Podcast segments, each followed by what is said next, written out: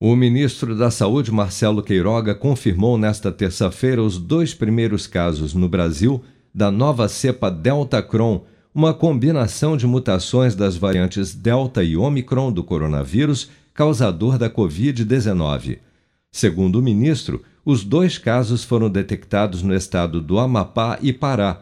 Vamos acompanhar. Essa variante, que seria uma junção da Omicron com a Delta, né? A Delta Cron tem mais na França e em alguns outros países da Europa. O nosso serviço de vigilância genômica já identificou dois casos no Brasil, um no Amapá e outro no Pará.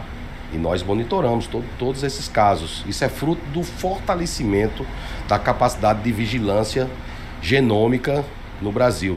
Identificada pela primeira vez na França em janeiro deste ano, casos de infecção pela nova cepa Delta Cron do novo coronavírus já foram registrados na Bélgica, Alemanha, Dinamarca, Holanda, Estados Unidos e agora também no Brasil.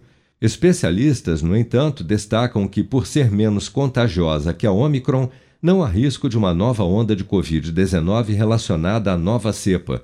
Segundo os totais de diagnósticos confirmados e óbitos por Covid-19 reportados pelas secretarias estaduais de saúde, o Brasil registrou nesta terça-feira 52.094 novos casos e 336 mortes por Covid-19 no período de 24 horas, elevando para 655.585 o total de óbitos relacionados à doença desde o início da pandemia há dois anos.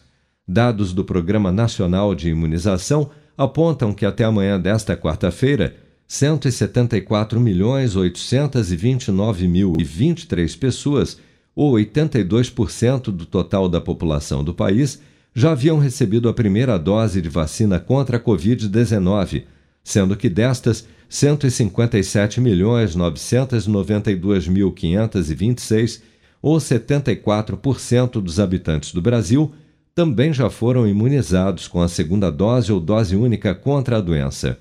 71.035.349 pessoas, ou 33% da população, já receberam a terceira dose ou dose de reforço.